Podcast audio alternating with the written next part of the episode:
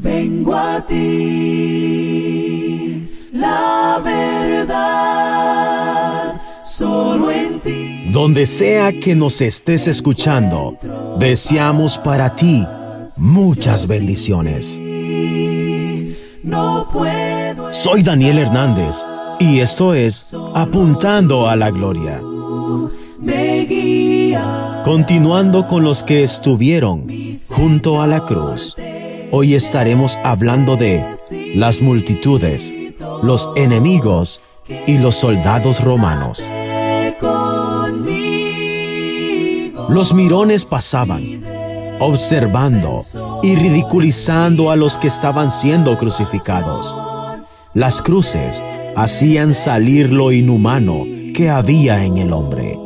Para los espectadores, aquello era una diversión, un horrible y sangriento juego.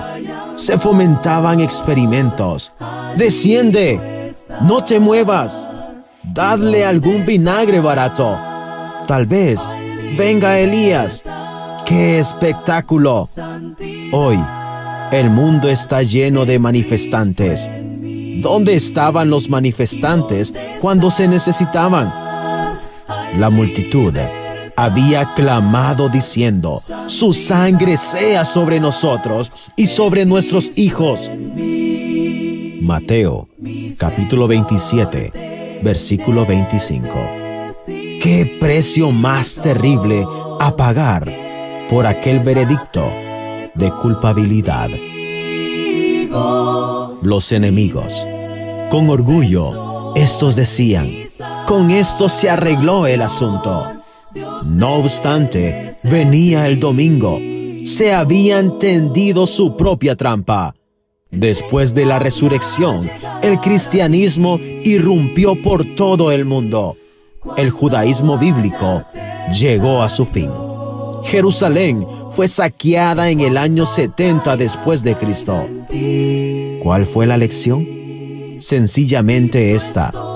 Nadie, nadie puede pelear contra Dios y ganar. Los soldados romanos. Los soldados pusieron vestiduras de rey a Jesús y después tuvieron una fiesta en la que se burlaron. Jesús fue golpeado severamente. Los soldados echaron suertes sobre sus vestiduras. Esto hizo más ofensivo el insulto. No obstante, un centurión romano observaba fijamente, vio que Jesús era diferente. Esta, esta fue su conclusión. Verdaderamente, este es el Hijo, el Hijo de Dios. Que la paz de Dios esté contigo.